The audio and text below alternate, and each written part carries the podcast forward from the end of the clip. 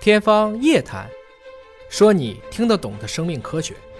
天方夜谭，说你听得懂的生命科学。各位好，我是向飞，为您请到的是华大基因的 CEO 尹烨老师。尹老师好，小同学好，世界那么大，我想去看看啊。现在工作压力比较繁忙、比较大的时候，可能出去走一走，心情就好一点了啊。哎，为什么出去走一走心情就好一点呢？科学家们就针对这个话题，还专门在一个 PNAS 的国际的学术期刊上哎发表了论文来研究这个事儿。 我觉得科学家们有时候研究事儿，可能着眼点很小，似乎是我们司空见惯、习以为常的事情，但是背后的科学机理到底是什么？请野老师给我们分析分析。啊，这个 PNAS 其实就是美国啊国立科学院院刊，它都是要院士来发的，就美国的院，当然美国有四个院了，院士也很多，比中国至少多多了。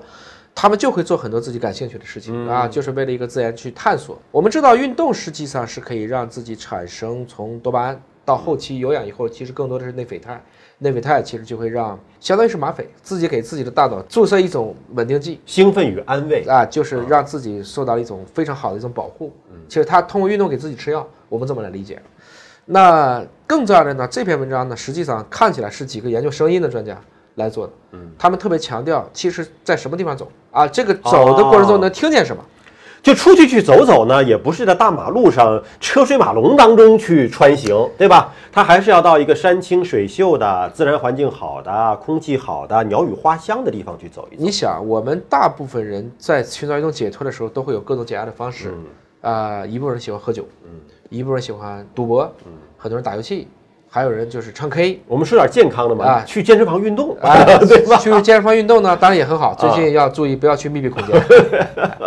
所以，其实，在野外的这种走，尤其深圳，嗯其实有非常好的条件，是绿道多，公园多，嗯负氧离子高。到东部啊，啊到大鹏山里边走走。这个时候呢，你会觉得就整个人这个状态就非常不一样了。但这个里面的核心点，我们还是回到这篇文章，它其实是分析了若干种声音，证明我只要听到了自然界的声音，嗯实际上能产生很多的效果，比如说疼痛减轻了，压力变少了，情绪改善了。这个里面既有你内部的配合，也有外部的诱导。他这里提到的声音呢，比如说雨落在台阶上的声音，对，这个不是啊像《阿甘》里面对，还记得那第一句话吗？雨中的节奏。嗯 Listen to the rhythm of the falling wind，就就讲这个，这个其实是很重要的。包括鸟鸣的声音，啊，风吹草面的声音，啊，就风吹草低见牛羊等等，就这些自然界的这个声音。风吹草低见牛羊里没看见声音，光看见牛和羊了，脑中脑补了有很多火锅出来。牛 羊叫，呃，就是这些声音会让人的疼痛减轻、压力减少、情绪改善，其实不就是自然界的声音吗？对它最后梳理出了一个什么样的规律呢？什么样的自然界的声音可以使我们的心情得到一个抚慰呢？实际上啊，我有两次个人的体验啊，倒不是听声音啊，一次就是在河远，在这个巴伐利亚庄园啊这个地方，实际上它的负氧离子浓度平均是一万二，那是呼吸给你带来的。啊，那是呼吸带来的。还有一次是在这个漳州啊下面的一个县，当时他也是有这样一个感受。其实我想说的是什么呢？你在那睡一宿觉，其实你睡得很晚，但是你起得很早，然后你觉得精力非常充沛，神清气爽是吧？对啊，这是就是负氧离子太高，深度睡眠。就是你那几个小时肯定是深度睡眠。它是让你这几个小时所有的器官，就感觉它去做了一个 SPA，嗯啊，你的肺自己做了个 SPA，然后让全身的这个代谢都做了一个 SPA，但是早上起来的时候是什么把我叫起来的？鸟叫对，哦，是听到了这些鸟在里面叽叽喳喳。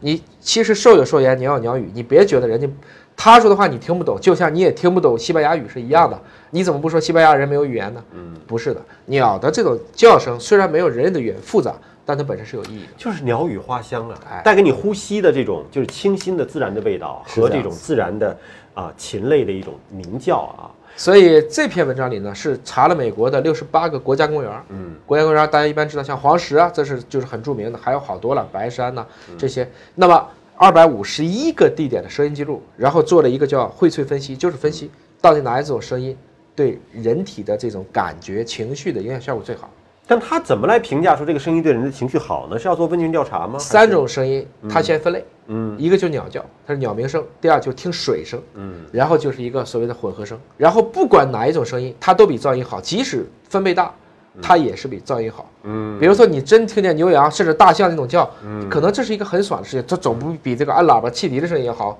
要好很多啊。自然的声音有助于这个心理健康，而且你猜一下，哪一种声音对改善情绪最有效改善情绪最有效啊？。到底是鸟叫啊、水声啊，还是混合声？如果是我的话，我觉得应该是流水的声音吧。嗯，对的哦啊，智者乐水。哦，其实你想，我们在做很多的一些催眠辅导的时候，嗯，或者在做 SPA 的时候，对，其实他给你听的是水滴的声有流水的声音音啊。对在这个过程中呢，你觉得是为什么？舒缓我们的情绪嘛。你本来生活在哪儿？来自海洋是吧？我们是来自于海洋，我们一直是听着流水的声音。我们是两栖动物。我们在 子宫里面听的也是整个妈妈的心跳，啊哦对，所以以它既是在羊水里又听到了心跳，流水的这种滴滴答答的韵律感，还是说 rhythm，它是一个节奏。这个其实是让人类可以更加接近于我们往上讲玄学，就叫天人合一了。实际上就是你从哪里来。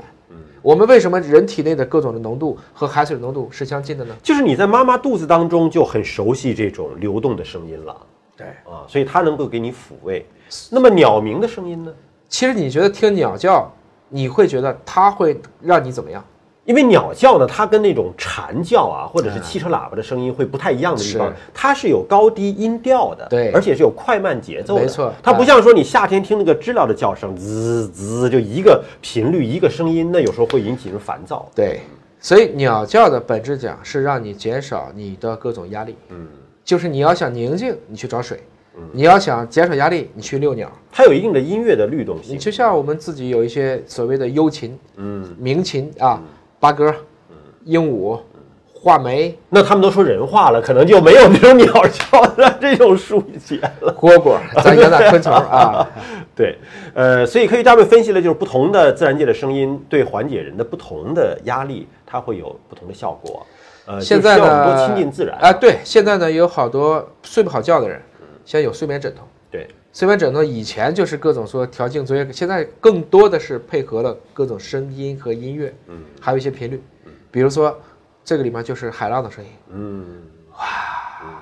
所以大家然后可以帮助试一你试帮助你辅导呼吸，对，大家啊可以试一试，就是真的是在助眠入睡的时候，身边的小音箱放一点儿这种流水的声音、海浪的声音，看看能不能帮助我们睡眠啊。那如果怕打扰别人，自己戴个耳包对，啊，自己戴个耳包，然后放一点，主要是海浪声啊，这样的其实很多的海浪声现在调节的实际上是跟你的深度呼吸的频率调成一致的。我们说这也是一种吐纳之法，它引导你的整个的呼吸的一个节奏和频次，实际上会有一些意想不到的好的效果。好，感谢您关注今天的节目，祝大家都能够睡好，有个好心情。下期节目时间我们再会。